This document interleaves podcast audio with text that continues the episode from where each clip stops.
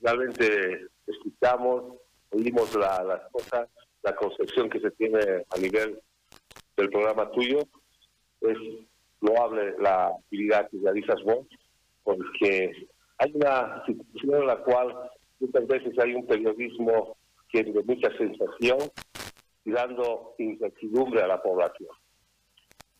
Cada día tu pregunta, realmente es preocupante la situación que está a nivel de las provincias, el día de, Santa Cruz, y ahora sí se ahonda el municipio de Tamiri, que se ha declarado un, municipio en desastre, en la cual eh, económicamente no, no da respuesta a la parte médica en cuanto a las cuestiones de seguridad, a la cuestión de infraestructura, al equipamiento y también de los recursos humanos.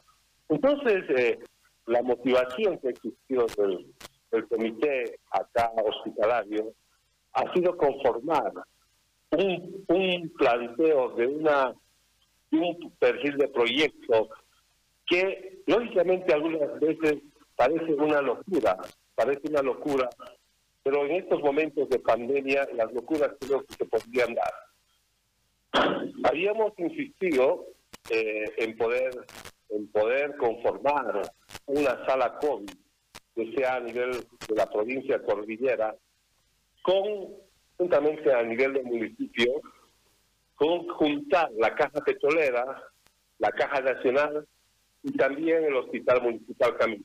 Vos sabés muy bien que los recursos humanos o los recursos económicos en este momento determinan que estamos en una realmente una crisis y tenemos que hacer. Si nosotros observamos el municipio de Camiri, que tiene una de 33.000 según el INE del 2012, que lógicamente podemos llegar a 36.000 ahora, los, si, va, si está colapsando Santa Cruz, ¿qué vamos a hacer a nivel provincial? Era la pregunta.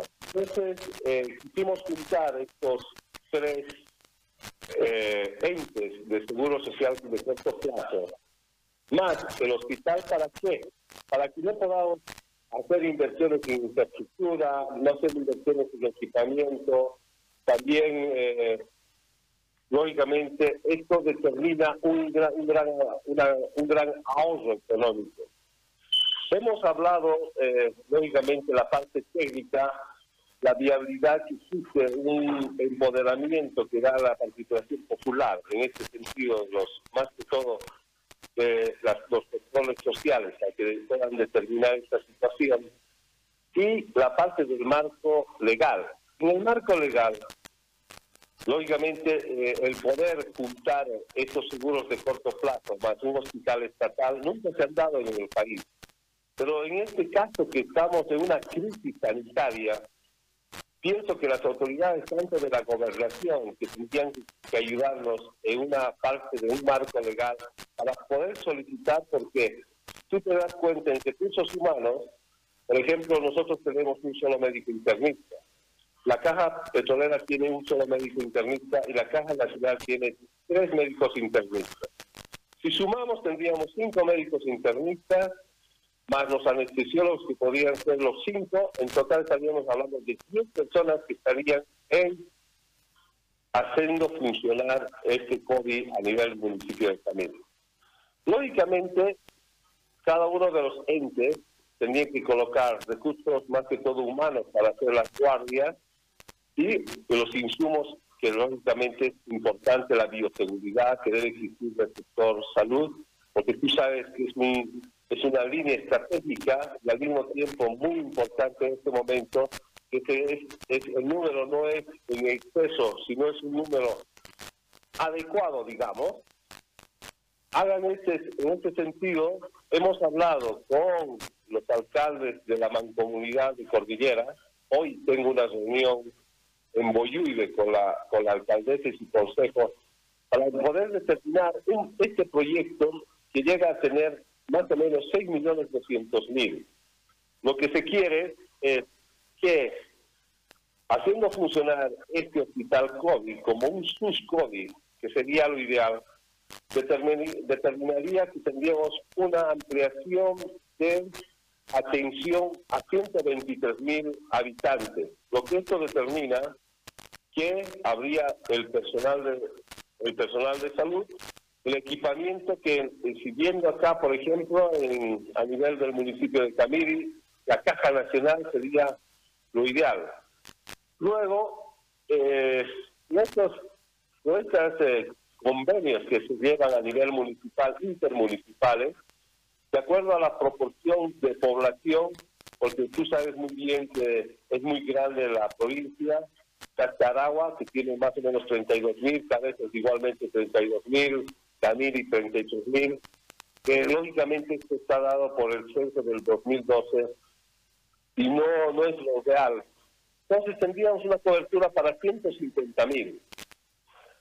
Lógicamente esto tendríamos que dar un marco legal con ayuda de la gobernación que se tendría que llevar este proyecto hacia al Ministerio de Salud para que el Ministerio de Salud vea lo conveniente en este marco, más que todo la parte legal, para que se haga viable. Pero también tenemos un plan 2, que lógicamente es que el hospital sea un hospital COVID, donde vamos a necesitar mejoramiento de infraestructura, comprar equipos, lo que hace que en este momento de crisis que existe a nivel mundial, la adquisición de los equipos se hace de una forma que más o menos llega a ser un mes o un mes y medio. Ya estamos más de tres meses llegando al cuarto mes de la pandemia.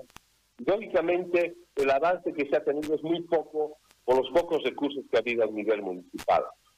Por eso que lo que queremos hacer a nivel provincial, antes que colapse la parte de Santa Cruz, tengamos estos aparatos, el equipamiento adecuado que se ha hecho y te lo voy a mandar si tú me das tu correo electrónico, claro que sí. mandar el fin de proyecto que se determina no una locura, sino una realidad sanitaria que está pasando el país, con creatividad a nivel de, de Santa Cruz, que eso también es viable, viable porque tenemos que dar mucha creatividad para dar esos, esos proyectos y de esta manera que sean viables en el sentido de que tengan su parte técnica adecuada, la voluntad política y también de la población para que se haga aquello, y el marco legal que tendría que ayudarnos la gobernación y el ministerio y el gobierno.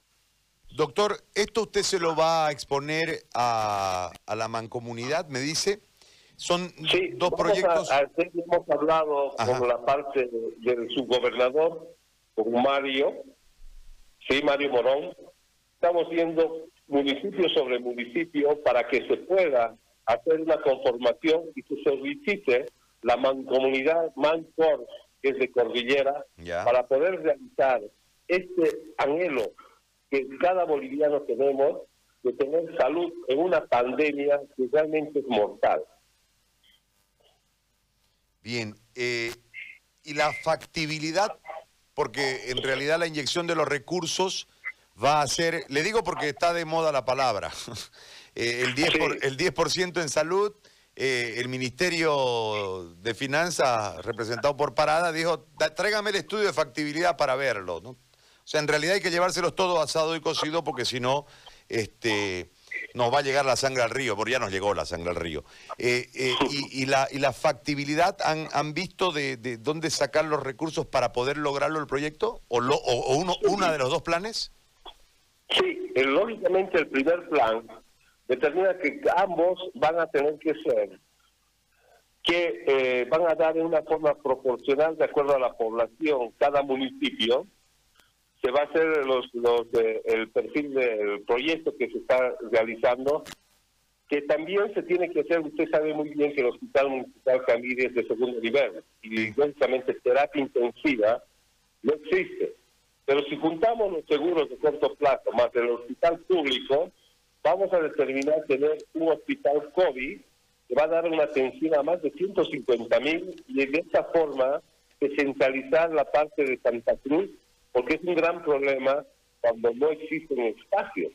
Nosotros, por ejemplo, el ejemplo de solidaridad que debe existir en la, en la parte de salud ha sido que tenemos un respirador que tuvimos una donación de los el 2010 por los cubanos, la cual se una terapia intermedia, pero eh, este equipo nunca se utilizó.